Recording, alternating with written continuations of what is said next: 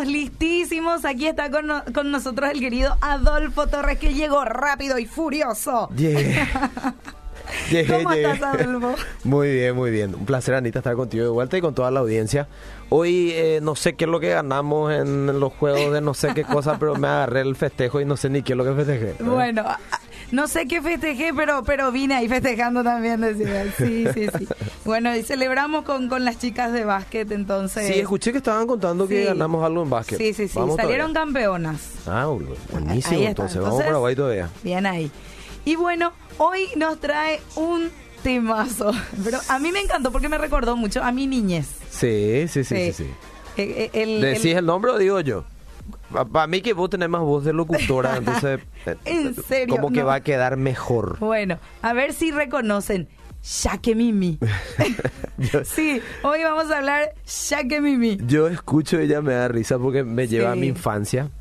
Eh, recuerdo nos íbamos a la iglesia católica, ¿verdad? Y mm, er- no sé, era época de, o sea, tiempo de misa. Y no sé, yo habré tenido cuatro, cinco años, cuatro creo que. Y a los cuatro años normalmente sos inquieto. Eso es algo normal en una criatura. Sos un niño. Un niño, ¿verdad? Y mm, no sé, me movía, estaba inquieto, me llamaba la atención algo y salía del banco y automáticamente venía la, el pinchazo de mamá, que era su forma de decir quédate quieto, y le agregaba la famosa frase, Sí. ya que Mimi se va a enojar, Sí, sí, ¿verdad? Y bueno, esta charla tiene que ver con eso porque vamos a hablar del temor del Señor, pero o el temor de Dios, pero queremos explicar bien lo que es el temor desde la perspectiva bíblica para que entendamos bien lo que es el temor y también en base a esa palabra eh, saquemos una conclusión de soy una persona que teme a Dios o soy una persona que digo temer a Dios Ahí está. pero realmente no, no es de esa manera, ¿verdad? Eh, ¿Por qué usamos esta simbología? Sencillamente porque es algo muy típico acá en nuestro país, escuchar el. Shaggy Mimi.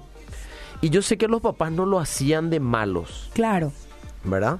Sino era una forma de decir, eh, quédate quieto, tenemos que... Estamos en la casa de Dios, tenemos sí. que honrar a Dios, exactamente.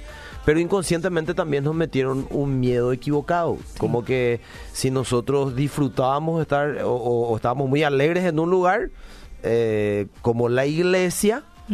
Dios se podía enojar. Claro. Y, y nada que ver porque Dios es un Dios de alegría, ¿verdad? Pero ese es tema de otro podcast. Claro. Y hoy queremos tocar un poquitito de esto porque eh, creo yo, y sé que la audiencia va a estar de acuerdo conmigo, especialmente aquellos que conozcan, conocen al Señor, y los que no, va a servir para que puedan hacer una autocrítica y tengan la oportunidad también de este, acercarse al Señor de manera correcta o ponerse a cuentas delante de Dios, ¿verdad? Así mismo. Eh, la Biblia, obvia- obviamente cuando habla de temor de Dios, su intención no es darnos miedo de Dios, porque cuando yo tengo miedo de alguien, yo no puedo relacionarme correctamente con esa persona. Es imposible que yo me pueda relacionar bien con Anita si yo le tengo miedo a Anita. O sea, Claro. siempre voy a tener mi, eh, ¿cómo puedo decir? Eh, siempre voy a tener algo que hace que no, te, no me pueda abrir contigo o no pueda acercarme con libertad a vos. Y esa no es la intención del Señor, ya que Jesucristo mismo vino a morir por nosotros en la cruz para que nosotros podamos tener una relación restaurada con Dios. sí. Pero es importante entender lo que significa realmente temor de Dios. Obviamente habla de respeto, de consideración, de decir yo creo que es la persona más autorizada para guiar mis pasos, ¿verdad? Pero vamos al, al original. Por ejemplo, en, en el hebreo, la palabra original que traduce temor es yare, y no es yare, para los paraguayos, ¿verdad? No es, no es yare. Atendí. No eh, es no, ese no es yare de suciedad. Sí, ¿verdad? sí, sí, no. Eh, o de sucio. Eh, yare es, eh, es la palabra que traduce temor. Y me, me encanta que combina los conceptos de tener pavor de y el temor reverente. Ahí está. O sea que mezcla el concepto de ese miedo eh, excesivo que te deja casi eh, sin reacción, ese miedo que, que alguna vez nos pasó, ¿verdad? Que nos asustamos de algo y te quedas como congelado, no te puedes mover del susto. Sí. Bueno, es esa mezcla de pavor, de miedo excesivo que te deja sin reacción, pero también un temor reverente. O sea que cuando la Biblia nos habla de temor, quiere que entendamos dos cosas. Con Dios no se juega. Claro. Uno, porque Dios es Dios y de hecho te- eh, vamos a leer un primer versículo ahí, muy interesante que todos conocemos, que está en Gálatas 6, 7. ¿Me vas a ayudar, Anita? Sí, ¿O te voy yo? a ayudar. Así ya vamos introduciéndonos en tema. Gálatas capítulo 6, versículo 7. Gálatas 6, 7 dice lo siguiente. ¿Qué dice mi No se engañen ustedes mismos, porque de Dios no se burla nadie. Uno cosecha lo que siembra. O sea que con Dios no se puede jugar. No. Nosotros no, no, no, no, podemos, no nos vamos a poder burlar de Dios, aunque a veces nos hagamos los vivos y decimos no, eh, inconscientemente como que Dios no, no se va a dar cuenta. Al contrario, Dios es omnisciente, está en todas, o sea, todo lo sabe y es omnipresente, está en todas partes al mismo tiempo, ¿verdad? Entonces, eh, el primer concepto, Dios no quiere que le tengamos miedo, pero con Dios tampoco se juega. Ahí está. ¿Verdad? Y un concepto que yo traigo salvando las distancias es, por ejemplo, el del hijo con el papá. Tu papá puede ser tu amigo, pero nunca puede ser tu socio, eh, al que vos le pasas encima y bla, bla, bla, porque papá es papá. Claro. No sé cómo habrá sido en tu casa, pero si en mi casa yo me quería hacer el vivo y le pasaba a papá por encima, eso iba a tener consecuencias. Pero mientras yo respetaba a papá, tenía una relación con él genial, ¿verdad? Entonces tiene esa mezcla perfecta de eh, el, el, el, entendimiento de que yo no puedo jugar con él porque no me puedo burlarme de él, es mi papá y nuestro papá celestial es Dios. Pero también tiene que ver con respeto. Mm. Cuando yo entiendo esta mezcla perfecta del concepto de lo que es temor, yo puedo empezar a ver a Dios de otra manera y conducirme delante de Él de otra manera. Eh, no sé si estoy siendo claro hasta ahí. Estoy yendo rápido porque llegué todo acelerado después de venir tipo rápido y furioso, ¿verdad? Entonces, eh, la mezcla de los dos conceptos es el resultado de temor en serio a Dios, sometiéndonos a su gobierno de tal manera que lo pongamos a Él en la más alta estima. Le pongo en el primer lugar a Dios y a partir de ahí ordeno el resto de mi vida. Eh, vivimos nosotros en una era del cristianismo superficial. O sea, donde nosotros preguntamos, ¿vos crees en, ¿vos crees en Dios? Sí, te va a decir. La mayoría de las personas, como alguna vez hablamos. Yo, yo soy creyente, te dice. No, y acá en Paraguay famoso es, yo soy cristiano. Sí. ¿verdad? Cristiano es creer en Dios básicamente. Claro. ¿Verdad? Pero en, en, en vos que, que decís que crees en Dios, se ve respeto hacia lo que Dios dice que tenés que tener respeto. Se ve una vida que tiene que ver con el estilo de vida que Él te llama a vivir o sea, uno puede ver en tu manera de conducirte, en tu manera de actuar normal en la vida, en medio de tus actividades cotidianas, un verdadero respeto hacia Dios, una verdadera consideración a Dios. A mí me parece hasta a veces simpático, y no voy a hablar mal de nadie, pero sí tengo que darlo como ejemplo. Eh, no sé, hay gente que se santigua cuando pasa enfrente de, un, de una iglesia, ¿verdad? Eh, pero no sé, al, al, a los 30 segundos le está gritando a alguien en ese lugar de manera indebida, eh, en, el colectivo, en el auto, en algún lugar. O sea, a veces nuestro temor de Dios es religioso, pero no es mm. una realidad donde se ve aplicado en mi vida lo que yo digo creer. Y también, ¿verdad? Pues, esto se aplica no solamente al católico, al evangélico, no importa, o sea, no tiene que ver con una iglesia o denominación, sino tiene que ver con un estilo de vida. Yo respeto respeto realmente a Dios, se ve en mi vida eso. Cuando hay un cristianismo superficial, el cristiano superficial no se compromete con Dios, por lo tanto no tiene respeto hacia Dios y hacia lo que Él eh, nos enseña de cómo tenemos que vivir la vida. ¿verdad? Muchos cristianos parecen adecuadamente cristianos porque reconocen a Dios, pero en realidad no lo toman en serio en sus vidas. Y un ejemplo que yo doy siempre es el del policía de tránsito. ¿Cómo es eso? Y, bueno, eh, lo que nos ayuda a nosotros a, andar correctamente en la vida es entender que Dios está en todas partes. Mm, sí. Dios siempre me ve. Ahora, yo no hago cosas porque Dios me ve nomás y no quiero que se enoje, sino porque yo respeto a Dios. Y yo creo que lo que Él dice es lo mejor. Entonces yo siempre pongo de ejemplo el policía de tránsito. ¿Por qué? Porque eh, acá típicos en Paraguay, por ejemplo, que no sé una persona se está yendo a cierta velocidad, mm. que el indicador de esa ruta te dice que puedes irte, no sé, a 40 kilómetros por hora, pero vos te estás yendo a 80 a 90. Mm. Hasta que divisas a cierta distancia un policía de tránsito. ¿Y qué haces ahí? Antes de que te veas empezás a bajar la velocidad hasta quedarte a 40. Y cuando pasás ahí al lado del policía de tránsito, pasás a 40 tranquilito, ¿verdad? Y cuando pasás el lugar donde él está, revisás, bicheás ahí por tu retrovisor, ves si ya no te ves más y volvés a acelerar a 120. A veces mm. nosotros somos así con Dios. Sí, qué interesante. ¿Verdad? Mientras creemos que nos ve, nosotros nos ordenamos.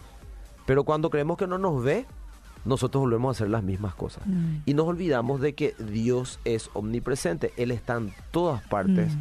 al mismo tiempo. No quiere que por miedo a Él nomás no lo hagamos, sino por respeto y porque también no se, tiene, no se juega con Dios. ¿verdad? Qué interesante, Adolfo, lo que estás mencionando, porque yo veo también que a veces actuamos y nos ha pasado, y vamos a mentir si decimos que no, Sí. pero eh, delante de la gente también. Exactamente. Nosotros mostramos que somos muy buenos, que oramos, pero al final, cuando ya no me ve la gente, hago lo que yo quiero, pero parece que nos olvidamos que Dios está en todas Está partes. también en ese lugar. Y, y si vos te fijas, algo simpático es que, eh, perdón, vemos ya desde el Edén que el hombre peca. ¿verdad? ¿Y qué es la primera reacción que tiene? y, y se esconde. Se esconde. Sí. ¿Y cómo te puedes esconder de Dios?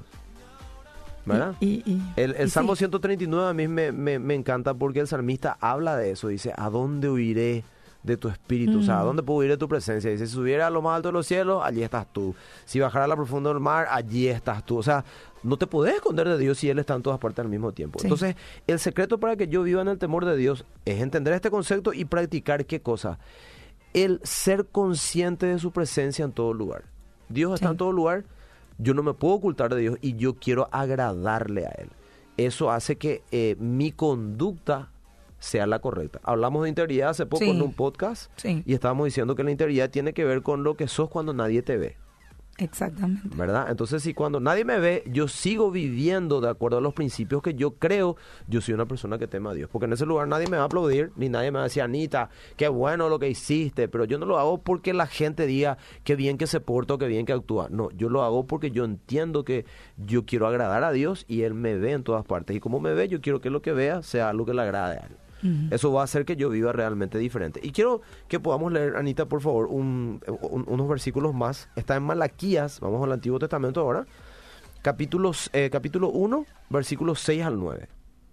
A ver, Malaquías capítulo 1 6 al 9. Esto está genial. dice, eh, 6 al 9, el Sí. Señor Todopoderoso dice, el Hijo honra al Padre y el siervo a su amo. Entonces, ¿dónde está el honor que ustedes me deben por ser su Padre? ¿Dónde está el respeto que ustedes me deben por ser su amo? Ustedes, los sacerdotes, me faltan al respeto y luego se atreven a preguntar, ¿en qué te hemos faltado el respeto? Pues en que no han honrado mi nombre al ofrecer alimentos impuros en mi altar. Ustedes preguntan, ¿en qué no te hemos honrado? Pues en que ustedes consideran que la mesa del Señor es algo despreciable. Entonces, ¿cuál era el problema? Los sacerdotes eran personas que conocían a Dios. Mm. Es más, guiaban al pueblo en adoración. Ofrecían los sacrificios, todo lo que era en aquel tiempo el- la forma en que ellos tenían que dar adoración o ofrecer adoración a Dios, ¿verdad? De acuerdo a un formato que Él les dio. ¿Y qué hacían ellos? Desobedecían, lo hacían a su manera, lo hacían como ellos querían. Entonces Dios Mm. dice, señores, eh, eh, ¿cómo se llama? Ustedes dicen que yo soy su amo o que yo soy su papá, pero ustedes hacen lo que quieren. ¿Dó- ¿Dónde está mi honra? Ustedes me faltan al respeto. Y nosotros vemos que así vive el, eh, ¿cómo se llama? Nuestro mundo en la actualidad. Y el cristianismo superficial también hace que vivamos de esa forma. Le faltamos respeto a Dios y hacemos lo que a nosotros nos parece, de acuerdo a lo que nos, no- se nos antoja. Total, es Dios bueno, es bueno y Él me va a perdonar todos mis pecados. Sí. Pero Dios no puede ser burlado, tampoco es estúpido. O sea, Sí. tampoco es, eh, no, Él me ama luego, entonces yo puedo hacer lo que quiero. Total, eh, Dios es amor, ¿verdad? Eh, nosotros tenemos que tener bien en claro ese concepto. Por eso elegí este, estos versículos de Malaquías que lo dice clarísimo. Temer a Dios sencillamente entonces significa tomar a Dios seriamente. L- lo opuesto entonces sería tratar a Dios con ligereza. Entonces, ¿cómo estás tratando a Dios en tu vida? ¿Con ligereza o lo tomas en serio? Si vos decís que lo tomás en serio, se tiene que ver en tu manera de vivir, en tu manera de actuar. Eso muestra que tenés temor de Dios. Y la Biblia dice que el, el principio de la sabiduría, o sea, el hombre sabio es el que teme a Dios, el temor a Jehová, ¿verdad? ¿Qué más, Anita? Eh, estamos acostumbrados a tener a Dios como una especie de rueda de auxilio también. O sea, Sí. le queremos cerca solo en caso de, que se reviente tu rueda. O, o se, un- ¿cómo se dice? Un, eh, ¿Cómo que dicen los mexicanos? Un reventón. ¿Verdad? tu tu Sí, cubierta. ¿verdad? Se agujereó. O se reventó. Tengo un problema y ahí acudo Claro, a entonces, ahí yo me acuerdo de Dios. Mm. Y realmente es muy cara dura de nuestra parte, ¿verdad? ¿Y qué hacemos entonces si eh, estamos así, no nos acercamos a Dios? No, Dios lo que quiere, lo que, lo que, lo que quiere que entendamos es genial, te puedo acercar a mí, pero definite. Mm. Sí. A veces nosotros le tenemos a Dios como el mandadero, como el cuando te van a la despensa y pedí algo y que te dé.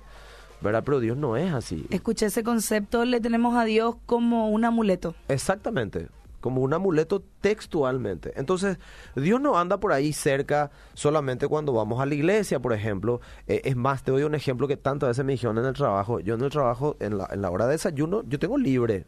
O sea, mi jefe no viene a decirme a mí qué hago en la hora del desayuno en aquel tiempo, ¿verdad? Sino en el desayuno yo podía estar en, mi oficina o salir al, a algún comedor o salir a algún lugar a comer. Tenía media hora para comer, de nueve y media a diez. En esa hora yo podía hacer lo que quería, pero a veces yo aprovechaba esa hora libre y leía la Biblia.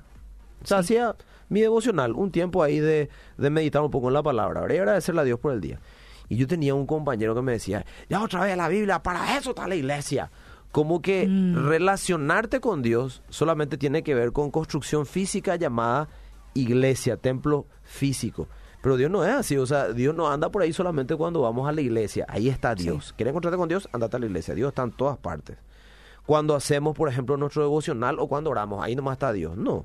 Vivir con temor de Dios implica tener una actitud que reconoce su presencia constantemente, como lo dijimos hace rato, y que debe ser tomado en serio, especialmente a la luz de la realidad de que las bendiciones están atadas al temor de Dios. Mm. ¿Quieres ser bendecido por Dios? Respetable. Ah, o anda a tu manera nomás y Dios te quiere bendecir, pero vos no le dejas. Y a tenerla en, a tener, en este caso a Dios, ¿verdad? A tenerlo a Él en la más alta estima. Esta verdad debería afectar lo que hacemos cuando nadie, nadie más nos está mirando. Temer a Dios significa entonces reconocerlo como Señor sobre mi vida y alinear mis acciones, mis palabras, mis pensamientos según la voluntad suya para mí. Eh, muchos queremos tener un Dios de liquidación. Este ejemplo lo, lo, quiero usar porque creo que traduce todo esto que estamos hablando hasta acá. Un Dios de liquidación. ¿Por qué un Dios de liquidación? ¿Cómo es eso? Porque queremos un Dios de descuento. A ver, ah. el paraguayo es especialista en pedir descuento. Sí. Eh, convengamos, ¿verdad? La rebaja. Siempre, tiene que ser la rebaja, Así como, por ejemplo, las tiendas de descuento, no sé, shoppings o cualquier lugar, tienen más gente que las tiendas lujosas. Mm. Tiendas que tienen descuentos. Te puedes ir en un shopping y en una tienda que está en liquidación y vas a ver que porque esta está en liquidación, la mayoría pone en liquidación porque sabe que si no pone en liquidación, la gente se va a ir a ese lugar. Entonces, eh, la gente tiende a ir a una tienda de descuento más que a una tienda lujosa sin descuento. Mucha gente quiere tener a Dios, pero solamente quieren un Dios barato. En el momento que adquiere un precio, su precio real, seguirle, vivir para Él, ya no estamos seguros de seguir queriéndolo. Cuando empieza a costarnos algo, nos replanteamos si la verdad lo queremos. Mm. Entonces, fíjate mal la gente, cuanto más exigencia sienta de parte de Dios de vivir una vida de tal manera, la gente dice, esto no es para mí. Y no estoy hablando de religión o exigencias religiosas, no, estoy hablando de lo que representa vivir para Dios. Lo resumo así. Eh, la salvación es gratis, pero vivir para Dios te va a costar todos los días de tu vida. Sí. Porque tenés que morir a vos mismo para vivir la vida que Él te dice. Hay, hay un libro de Bonhoeffer, La Gracia Barata. La Gracia Barata, sí, sí, sí. sí, Buenísimo. Y, y, habla un poco acerca de eso, de la gracia barata versus la gracia cara. Exacto. Y, y cómo pretendemos vivir el Evangelio no recordando lo que, lo, lo precioso y, y lo cuantioso que fue Claro. El sacrificio de Cristo. Asimismo, la sangre de Jesús es invaluable. Y imagínate, la gracia ya es un regalo. Es un favor no merecido, un favor inmerecido. Y es como que vos me haces regalo y yo me quiero aprovechar otra vez de vos. Sí. Trato de sacarte ventajas, vuelta. Por eso es lo que Dios dice, hey, yo te amo pero no me vas a joder, como decimos nosotros, no me puedes burlar, no te vas a eh, pasar encima mío, porque aunque te ame yo no te puedo permitir eso. Exacto. ¿verdad? Y es, yo creo que este es el tiempo que la iglesia tiene que entender eso, y todos los hombres, sean cristianos o no, eh, si vos querés que tu vida se encarrile y funcione correctamente, necesitas vivir con temor de Dios. Eso te va a ayudar a crecer como persona, a ser mejor persona y que tu vida realmente tenga un propósito. Tu vida va a encontrar su propósito. ¿Por qué? Porque estás viviendo bajo los lineamientos que el Señor te enseña. El temor de Dios te alinea con eso. Yo no sé si tenemos mensajes, Anita, o algo, no sé. Sí, la gente está saludando. Buenas noches, bendiciones del Altísimo, hermanos. Dice, bueno, la gente ahí te saluda, te, te quiere ah, mucho. Gracias. Y bueno, y eso. Pero me, me, me, llama la atención también, estuvimos creo que hablando ya en un, eh, estuviste conversando en, una, en uno de los podcasts ¿Sí? acerca de que los lineamientos de Dios pensamos que son maneras arbitrarias de Dios. Exactamente. Pero en realidad son para protegernos. Totalmente. Y, y ese temor creo que nos ayuda, ese lineamiento de protección. Totalmente. Pensá en, en, eh, por ejemplo, en, en Anika, Sí, tu hijita, ¿verdad? Eh, hay lineamientos que vos le pones a ella que ella no entiende hoy. claro, Por ejemplo, si vos le decís no vaya a tocar una olla caliente, sí. ella no entiende qué es una olla caliente, probablemente, Sí, o no sí, dimensiona todavía lo que es una olla caliente. Por No, ejemplo, en estos días, a mí me... Eh, Jovita, vos le conocés, que Sí, fue sí, mi sí. corista, que, que, está, que es chilena y bueno, ahora está en Chile, me envió una foto de que estaban en una reunión y eh, estaban tomando café en la ciudad que está ella, en Chiloé, hace frío. Y dice que estaban sirviendo mate y en eso la persona que está sirviendo mate se le destapa el termo y derrama agua caliente hirviendo sobre su hijita. Obviamente estaban asustadísimos, gracias a Dios está bien, ahora se está recuperando. Y me mandaban la foto ya del, del día siguiente cuando ya estaba con más ánimo ella. Y todita vendadita su hombro, todo su cuerpito, hasta abajo. Eh, yo me imagino como papá o como mamá ve eso, te rompe el corazón, ¿verdad? Pero ella, ella dice, eh, está feliz, eh, está mejor, está con un semblante mejor. Y me dice una frase que se aplica a lo que estamos hablando. Dice, ella no dimensiona lo que le pasó Mm, porque ella no tiene todavía conciencia de lo que le pasó. Entonces, ella no se da cuenta que hasta su piel se puede quedar realmente con secuelas después de, de- de- de- del tipo de quemadura que tiene y ella está tranquila. Bueno, cuando vos le decís a Anika no vaya a tocar esa olla caliente, ella no lo dimensiona. ¿Sos mala porque no le dejas tocar? Y no. Eh, ¿Lloró alguna vez porque le dijiste eso no y quiso tocar? Sí, claro que sí. ¿Verdad? ¿Y sos mala por eso? Sí. Le saqué un remedio y soy la peor madre del Bueno, mundo porque y- y- llora. Y, bueno, pero ¿sos mala realmente? Claro, no, no, no. Y con Dios es lo mismo. Él te ama, por Sí. eso te da alineamientos. Y vos no vas a entender cierta co- ciertas cosas, pero Dios no puede decir, ay, bueno, llora o se plaguea o se va a enojar conmigo, entonces por eso le voy a dejar de hacer. No. Sin embargo, Dios nos da libre albedrío. O Mm. sea, nosotros de vuelta decidimos. Y nosotros cuando no respetamos a Dios, hacemos estupideces y a quién ten- tendemos a culparle después, finalmente otra vez, Mm. a Dios, Dios es malo. No. Entonces, por eso nos conviene a nosotros tener temor de Dios. Y como estamos sobre hora, Anita, quiero que, por favor, si podés leer Marcos capítulo 10, versículos 17 al 30. A ver, vamos ¿Qué a dice? leer Marcos 10. 17 al 30. Hablando del Dios barato. Uy, ahí está. Cuando Jesús estaba saliendo, un hombre se acercó corriendo, se arrodilló ante él y le dijo, Maestro bueno, ¿qué debo hacer para tener la vida eterna? Jesús le contestó, ¿por qué me llamas bueno Paren- solo? Paréntesis, perdón. ¿Viste que le dice, parece que está enojado Jesús? Mm, O le dice, maestro, bueno, ¿por qué me llamas bueno? La respuesta es como si fuera que, eh, si yo te respondo así, va a decir, ¿por qué así? sí. ¿verdad? Pero él está probando a, a- a este joven rico porque Jes- Jesús ya conocía su corazón. Sí. Entonces no le sigue la corriente, sino al contrario. Le dice, vos decís que soy bueno, ¿por qué decís que soy bueno? Mm. ¿Verdad? Puedes continuar, por favor. Solo Dios es bueno. Tú sabes los mandamientos. No mates, no cometas adulterio, no robes, no des, no des falso testimonio, no engañes y respeta a tus padres. El hombre le dijo, Maestro, yo he cumplido esos mandamientos desde que era joven. Jesús lo miró y con afecto le dijo, Te hace falta una cosa. Ve y vende todo lo que tienes. Dales ese dinero a los pobres y así tendrás un tesoro en el cielo. Luego ven y sígueme. El hombre quedó muy desilusionado por las palabras de Jesús y se marchó muy triste porque tenía muchos bienes. Jesús miró alrededor y les dijo a sus seguidores, Qué difícil es para los ricos entrar al reino de Dios. Sus seguidores se asombraron por esas palabras, pero Jesús les dijo, Hijos míos, qué difícil es entrar al reino de Dios. Es más fácil que un camello pase por el ojo de una aguja que un rico entre al reino de Dios. Y ellos se quedaron aún más asombrados y comentaban entre sí, entonces, ¿quién podrá salvarse? Mirándolos Jesús les dijo, eso es imposible para los hombres, pero no para Dios. Para Dios todo es posible. Pedro comenzó a decirle, nosotros dejamos todo por seguirte. Y Jesús les dijo, les digo la verdad, todo el que dejó casa, hermanos, hermanas, papá, mamá, hijos o tierras por mí o por mi mensaje, recibirá cien veces más de lo que dejó. En este mundo tendrá más casas, hermanos, hermanas, mamás, hijos y tierras, aunque con persecuciones, y también será recompensado con la vida eterna en el mundo que está por venir. Entonces, seguir a, seguir a Jesús tiene un precio. Sí. Tiene un precio. Y, y, ese precio es creer por sobre todas las cosas en Él. Eso va a hacer que respetes a Dios, vas a vivir con temor de Dios. Aunque no entiendas muchas cosas, yo sé que lo que Él me aconseja a mí es lo mejor para mi vida. Y fíjate, este joven se acercó con toda la... ¿Cómo se llama? La expectativa, ¿verdad? Y le dice, maestro bueno, ¿qué tengo que hacer? Pues, según pensaba él, yo ya soy salvo, ¿verdad? Claro. ¿Qué tengo que hacer para heredar la vida eterna? Y eh, primero le responde, luego, ¿por qué me decís, bueno, ¿me conoces en serio? Y después le dice, bueno, cumplí la ley y los profetas, lo que era aquel tiempo, ¿verdad? Sí.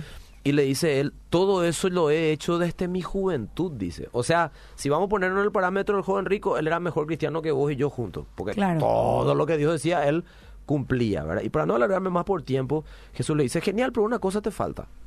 Mm. Anda a vender todo lo que tenés a los pobres. Mm. Y ese costo, él ya no estaba dispuesto a pagarlo. Mm. Porque él quería hacer otra cosa ahí. ¿Y tu temor a Dios dónde queda ahí? Mm. Tu respeto a Dios dónde quedó ahí en ese caso, Y nosotros sencillamente no tenemos respeto a Dios porque hay cosas que nosotros queremos hacer y no nos importa mucho lo que Dios opine. Entonces mm. mi cristianismo es light hasta que la exigencia sea para mí ya demasiada. Bueno, Señor, mucho ya, ya te di mucho y yo quiero vivir a mi manera. Yo quiero hacer esto, yo quiero hacer aquello. como, nunca te prohibió Dios, pero Él te dijo que te conviene y quién no. Así que eh, a cuanto más me apriete vos, hasta ahí llegó mi compromiso. Y con Dios se trata de morir a nosotros para hacer su voluntad. Ahora su voluntad es buena, agradable y perfecta. Su voluntad hace 1500 veces mejor que la tuya y la mía. Y finalmente vamos a terminar disfrutándola porque nacimos para vivir eso, ¿verdad? Entonces como tengo que terminar, termino con esto. Salmo 145, 8 al 9. Versión de la PDT, lo leo yo por tiempo ya. Dice, el Señor es bueno y compasivo. No se enoja con facilidad eso no significa que no se enoje. Algún día vamos a tener que rendir cuentas. Y rebosa de fiel amor. El Señor es bueno para con todos y muestra su compasión hacia todo lo que ha creado. Pero Gálatas, que leímos hace rato, 6-7, dice, no os engañéis, ahí está la medida, Dios no puede ser burlado, pues todo lo que el hombre siembre, eso también cegará. Entonces, practiquemos el temor de Dios, eso va a hacer que nosotros andemos correctamente, veamos los frutos de andar de esa manera y recibamos las bendiciones que Dios tiene para nuestra vida. Así que ya mi mi, no en el sentido de lo que nos dijeron, pero sí respeto al Señor. Ahí está. Muchísimas gracias, Adolfo. Gracias a vos, Anita. Seguimos.